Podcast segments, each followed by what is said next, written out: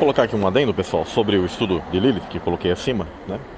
Uh, muitos mal informados eles dizem que Lilith seria uma espécie de lenda judaica. Na verdade, ela foi colocada na, naquilo que seria o tipo de judaísmo, misticismo, misticismo judaico, tá? Corrompido. Ou seja, uh, ela tem raiz nas questões judaicas? Não.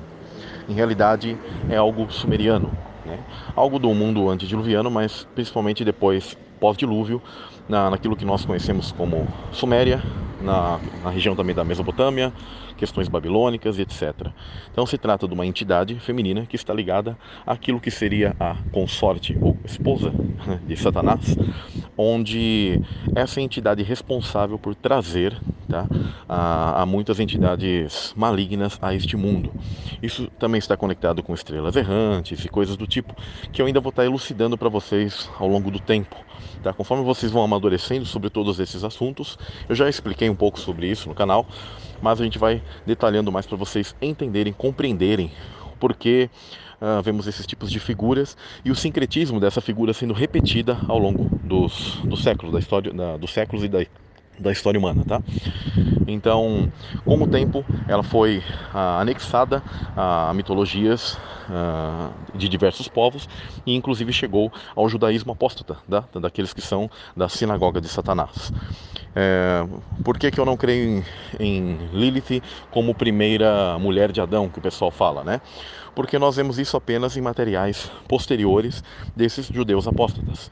Nós não vemos isso na, no Gênesis, nós não vemos isso em livros apócrifos, nós não vemos em, no Targum e nós não encontramos no Midrash antigo, o mais antigo. Tá? Você só vê esse tipo de citação em coisas é, posteriores a, a quando Cristo ele veio aqui, há muitos séculos depois, tá? Existe o alfabeto de Ben Sirach, uh, existe também algumas citações no Zohar e no Talmud, né? Porque o Talmud ele trata de, já desses textos, por isso que ele geralmente vai ter algum tipo de citação. Tudo que você pensar em coisas judaicas, você vai ter ali coisas verdadeiras, coisas falsas, etc e tal. Então ali ele é apenas uma compilação de tudo isso. Mas você vai ver esse tipo de citação, tanto no alfabeto de Ben Sirach, no Zohar e depois em coisas posteriores, materiais posteriores judaicos. Então, ela não é algo judaico, tá? É algo na verdade babilônico ligado a essa entidade antiga que ela possui esse poder, essa potestade e ela caiu. Então ela se torna consorte de Satanás, tá? Muito ligado à figura de Anat, a irmã de Baal, tá? que desce ao submundo para trazê-lo de volta.